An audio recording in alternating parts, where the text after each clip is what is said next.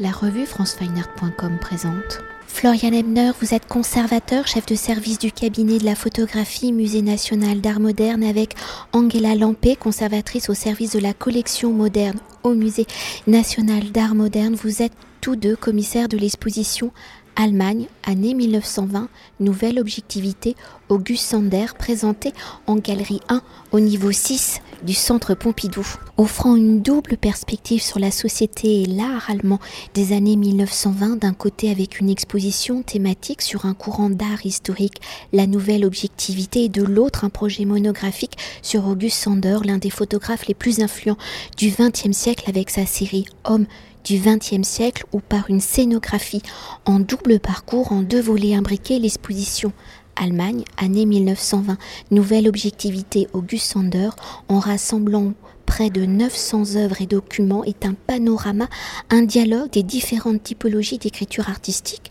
je les énumère, peinture, photographie, architecture, design, cinéma, théâtre, littérature et musique. Alors dans un premier temps, peut-on définir ce courant de la nouvelle objectivité ou en opposition à l'expressionnisme sans manifeste et comme le démontre l'exposition, en embrassant toutes les disciplines, la nouvelle objectivité a pour volonté de représenter le réel, de porter un regard critique sur la société allemande. Alors dans ce début des années 1920, post-première guerre mondiale, de sa défaite, dans quel état d'esprit se trouvent les artistes de l'époque au regard de l'ensemble des pratiques artistiques, comment la réalité politique et économique de l'Allemagne vont pousser les artistes à se diriger, se tourner vers le réel, vers le figuratif et dans cette volonté d'élaborer une culture populaire et collective, peut-on voir la nouvelle objectivité, ces artistes comme une forme de contestation de l'élite dirigeante? l'Allemagne. D'abord, la, nouvelle objectivité, die neue Sachlichkeit, n'est pas un mouvement avec un manifeste. C'est justement plutôt quelque chose qu'on pourrait appeler un, un Zeitgeist, donc un, euh, qui prend euh, son nom d'une exposition euh, avec le titre Die neue Sachlichkeit à la Kunsthalle de Mannheim de, de 25. Et c'est plutôt presque au début de, ce mouvement-là, donc ce, cette exposition qui, rassemble quelques artistes importants, l'aile droite et l'aile gauche, des, voilà, des artistes qui sont critiques et des artistes qui justement se, se servent d'un style figuratif. Donc c'est un peu le point de départ pour quelque chose qui devient après une forme de, de, courant euh, qui, qui va affecter euh, à la fois la peinture, mais aussi la photographie, le cinéma, euh, la littérature, avec quelques caractéristiques qui les partagent, par exemple l'idée d'une coupe à travers une société, hein, justement le, le cinéma de la nouvelle objectivité, donc euh, die Querschnittfilme, les films euh, qui, voilà, des films de, de, de vue de coupe d'une société, comme Walter Ruttmann, euh, reprennent un peu les mêmes idées, par exemple, qu'un qu'un August Sander a, dans son travail, donc de, de, de, vraiment traverser toute une société par, par un, avec leurs moyens artistiques ou avec euh, justement leurs outils. Euh, autre chose, c'est le, le, roman Berlin Alexanderblatz. Donc on voit un peu une, un regard qu'ils partagent.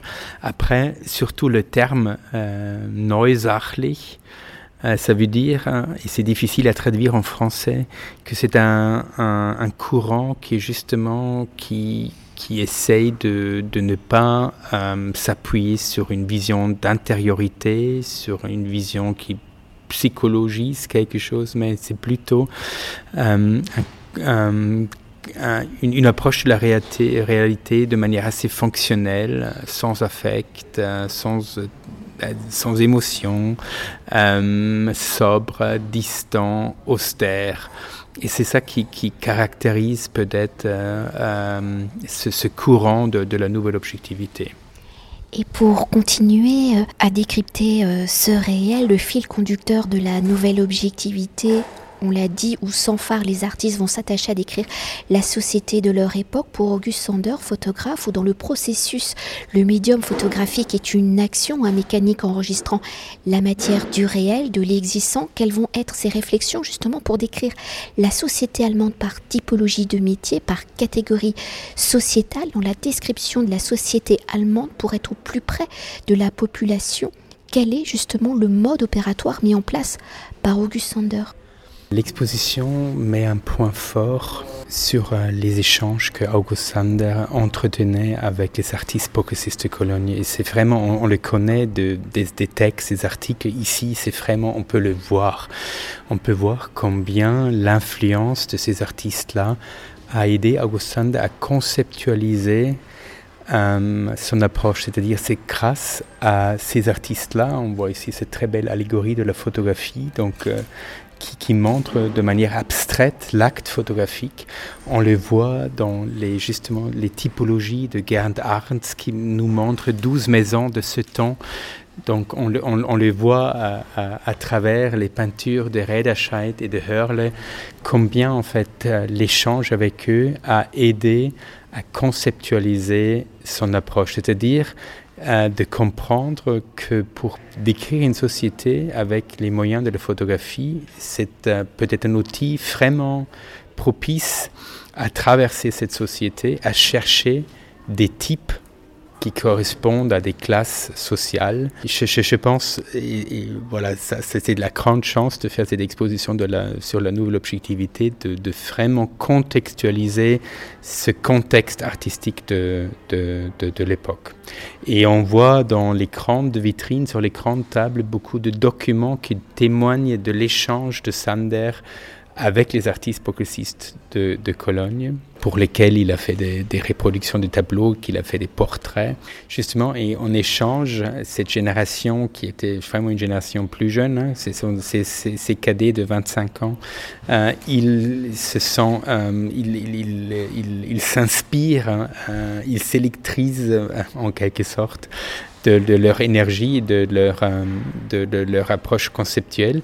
Et si on fait regarde, c'est pour ça, je crois, c'est un moment assez intéressant. Euh, quand on regarde donc cette, cette vitrine-là, on voit de l'autre côté une autre vitrine qui montre justement un autre Sander. Et ça, c'est un peu, disons, le, le, notre approche de dire, il n'a pas un seul monument August Sander euh, ce n'est pas, ou, disons plutôt, ce n'est pas un monolithe qu'on connaît, donc euh, euh, avec les, les grands ouvrages publiés, mais ce qui est intéressant est justement de comprendre ces sources qui sont à la fois cet échange-là, mais aussi cette forme d'enracinement, donc son travail sur les paysans, fils des Muner, il vient en fait pas loin du, du Westerwald où il photographie tous ces gens-là.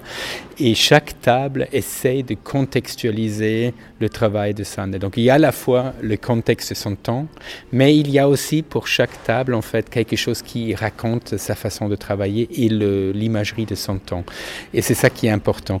Et ce qui nous plaît bien dans cette exposition en fait, et je crois que ça marche assez bien, donc ce parcours Sander qui traverse euh, cette grande salle de, la galerie 1 comme, un, comme une coupe, comme, un, comme, un, comme une forme de V, elle est un peu comme une forme de correction en fait. Elle, elle, essaie de calibrer notre vision avec ce style documentaire. Donc on voit les, les peintures souvent caricaturales de Dix et après avec le style documentaire de Sander, on, on, a, de nouveau un peu voilà, sa vision des, acteurs de ce temps-là. Et je crois que c'est ça ce, qui, rend ce dialogue, euh, on trouve assez inspirant en fait. Voilà, c'est vraiment, et ça, à mon avis, ça marche vraiment bien quand on traverse. On peut toujours regarder un peu les, les peintures, les, les, les autres formes, et après on revient et on a de nouveau ces acteurs de l'époque. Plus le contexte de chaque, de, de, voilà, de chaque groupe euh, où on raconte un peu une autre histoire autour de son œuvre.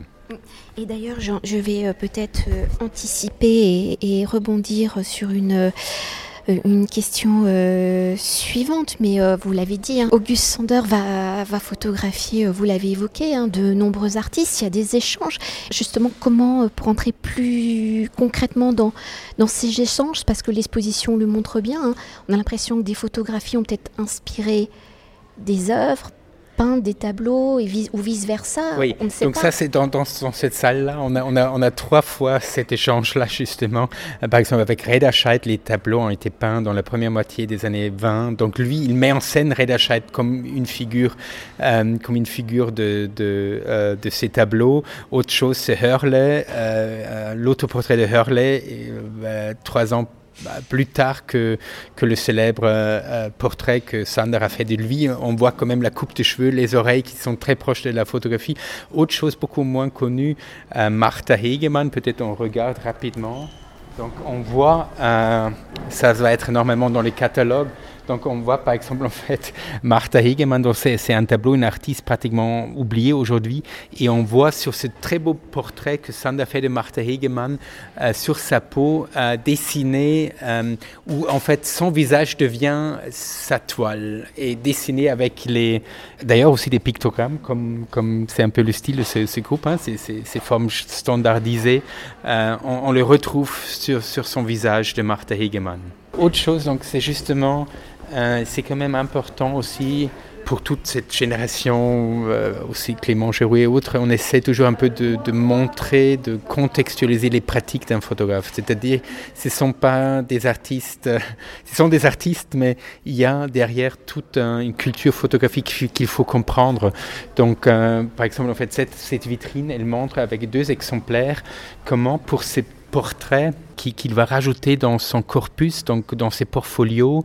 En fait, il a, recours à, ses archives. Donc, il va éditer ses archives. On le voit ici, par exemple, ce, tirage qui se trouve au MoMA.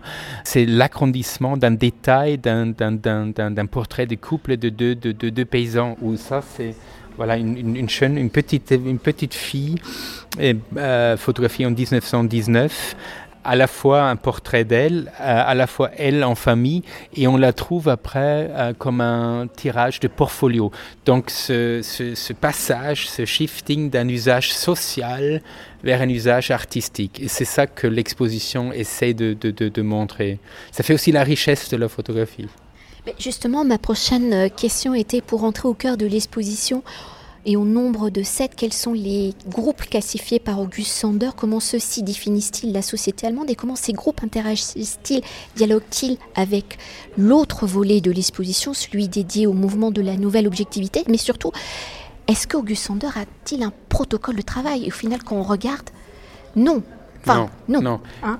Juste pour vous montrer, donc on, est ici face à, face à un manuscrit ou tapuscrit qu'il a réalisé autour de 27, où il a justement pour la première fois fait un dessin de ces sept groupes qu'on donne à voir au public euh, en français, en anglais, pour, pour euh, justement montrer un, peu comme que cette, cette, ce plan avait quand même beaucoup de changements aussi. Donc c'est quand même quelque chose qu'il a, qu'il a, qu'il a, qu'il a, où il a retravaillé là-dessus, où il a rajouté après des, des portfolios après la guerre ou même pendant la guerre.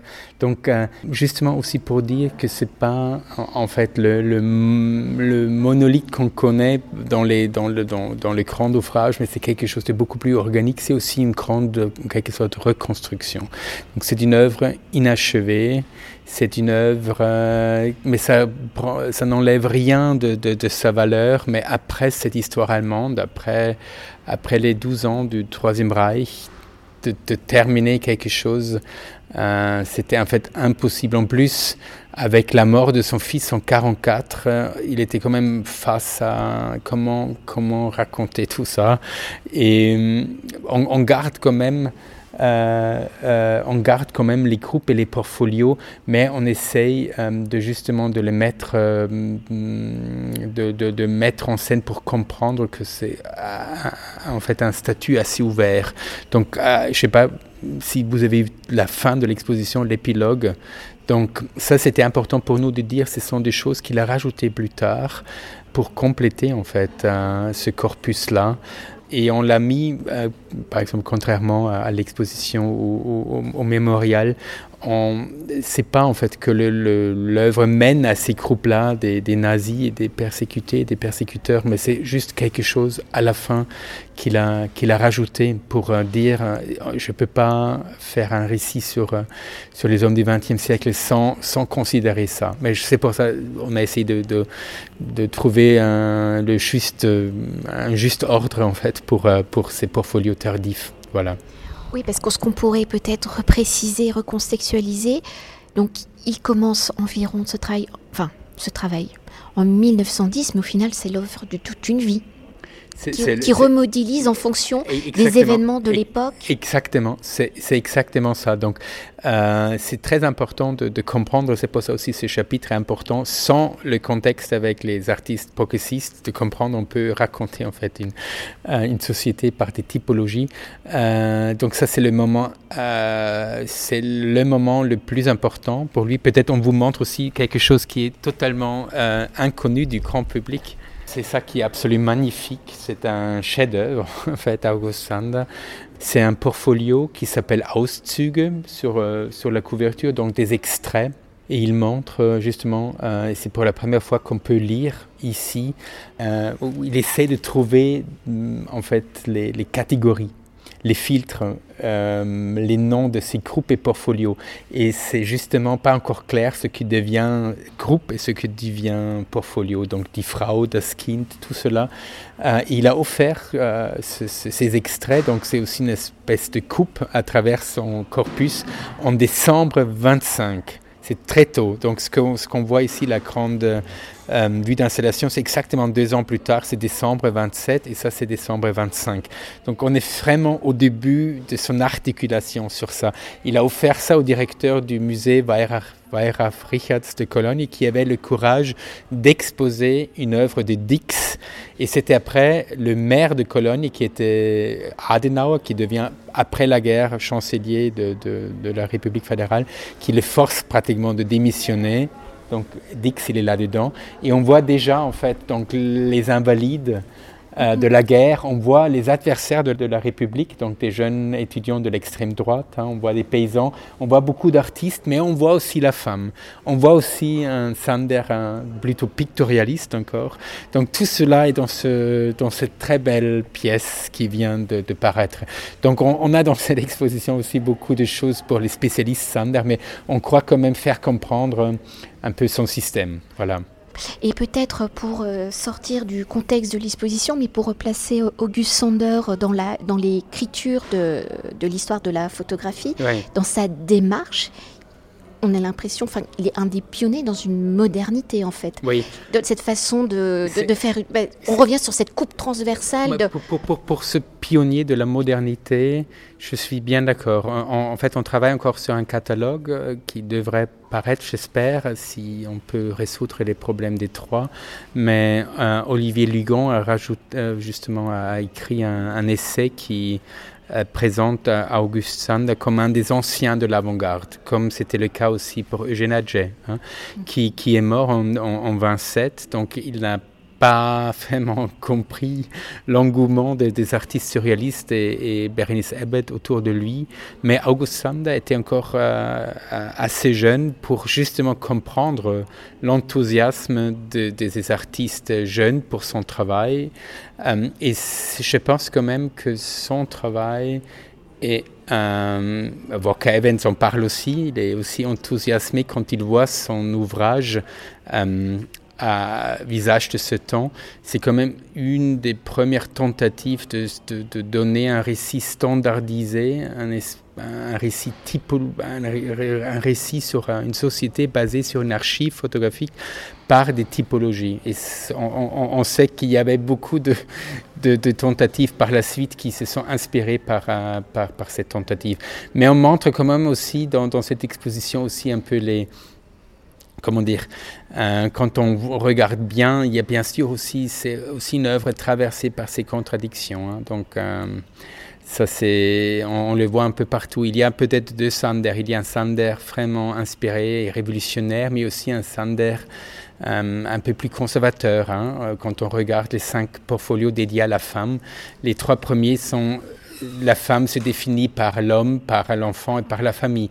Donc on, voit tout ça. Donc juste pour vous donner une idée, donc dans cette, dans cette euh, vitrine ou sur cette table, on voit euh, beaucoup d'ouvrages euh, photographiques dédiés au visage. Donc c'est vraiment une presque une forme de, pour citer Wolfgang Puckle, une forme de politisation en fait du visage.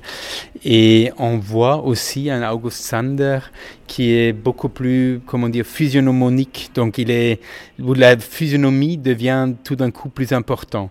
Euh, ce sont des ouvrages qu'il a fait entre 33 et 35. Donc les nazis étaient déjà au pouvoir, mais quand on lit ce texte, ils n'ont rien de, de, de c'est-à-dire euh, ouvertement national-socialiste hein, ou raciste, ce qu'on trouve dans d'autres ouvrages.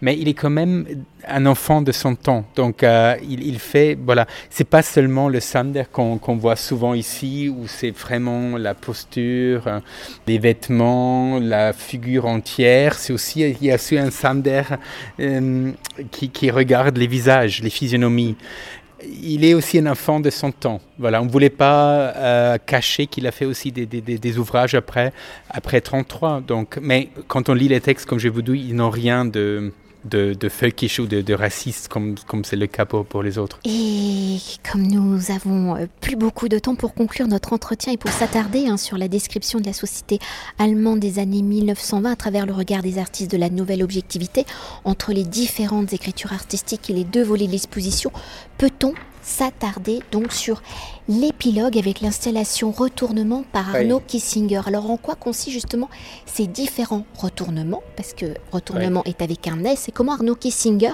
fait-il relecture de cette période de l'histoire de l'Allemagne, de la nouvelle objectivité? Et en quoi la photographie est-elle ici un outil de l'indice, de la révélation de ce qui n'existe plus? Donc pour nous, c'était la question comment est-ce qu'on peut sortir de cette phase? Comment est-ce qu'on peut à faire comprendre au grand public que euh, ben, après janvier 33, il y avait tout d'un coup un nouveau régime et il y avait un autre monde avec la catastrophe qu'on connaît. Et il y avait euh, à Mannheim euh, en avril 33, donc il y avait déjà une première exposition diffamatoire euh, où on a montré d'ailleurs aussi des tableaux qu'on avait exposés en 25 en tant qu'avant-garde, maintenant comme art euh, dégénéré, en quelque sorte sans cadre, avec un cartel qui indique euh, le prix et la provenance, souvent un marchand d'art d'origine juive. Donc tout là est déjà dedans. Et on a invité Anna Giesinger, qui a travaillé sur les archives de Mannheim, justement à partir des plaques de verre du photographe de musée, de, justement à travers le de réfléchir maintenant sur le nouveau rôle de ces images-là qui, ne sont plus avant-garde, mais qui deviennent tout d'un coup un, art euh, qu'on appelle d'une culture bolchevique. Euh, et euh, on pense que dans, son récit, Arnaud Giesinger, c'est vraiment un geste intelligent de nous raconter ces images-là à travers les reproductions photographiques et les négatifs de ces images-là. Et tout dernier volet et justement les, les, les portfolios qu'il avait rajoutés, euh, Sander. D'ailleurs, pas seulement lui, il a laissé des traces qu'il réfléchit sur un, un portfolio qu'il voulait dédier. Donc il était déjà trop âgé, donc c'était après à des reconstructions à travers de ces traces, notes, lettres de, de 26, 27. Et ça, c'est juste ça, ça c'est peut-être une de ses plus belles, une de ses plus, un de ses plus beaux portfolios qui ne qui ne figure pas encore sur la liste de 27, mais on a mis justement à côté une super citation que j'aime beaucoup, qui justifie ce choix des éditeurs, euh, parce qu'il y avait tellement de photographies des gens qui sont venus à sa porte, mendiants, chômeurs, colpoteurs, et tout d'un coup, c'est un peu la mise en abîme de cette méthode typologique et avec, euh, avec euh, la citation, euh, ça, ça s'explique tout d'un coup. Ça s'explique cette méthode typologique. Et voilà, donc c'est c'est aussi, disons, une partie merveilleuse de, de, de, son travail qui nous donne une idée de, de ces années de ces années, au début des années 30, ce qui va suivre. Merci beaucoup. Merci, merci. Cet entretien a été réalisé par franceweiner.com.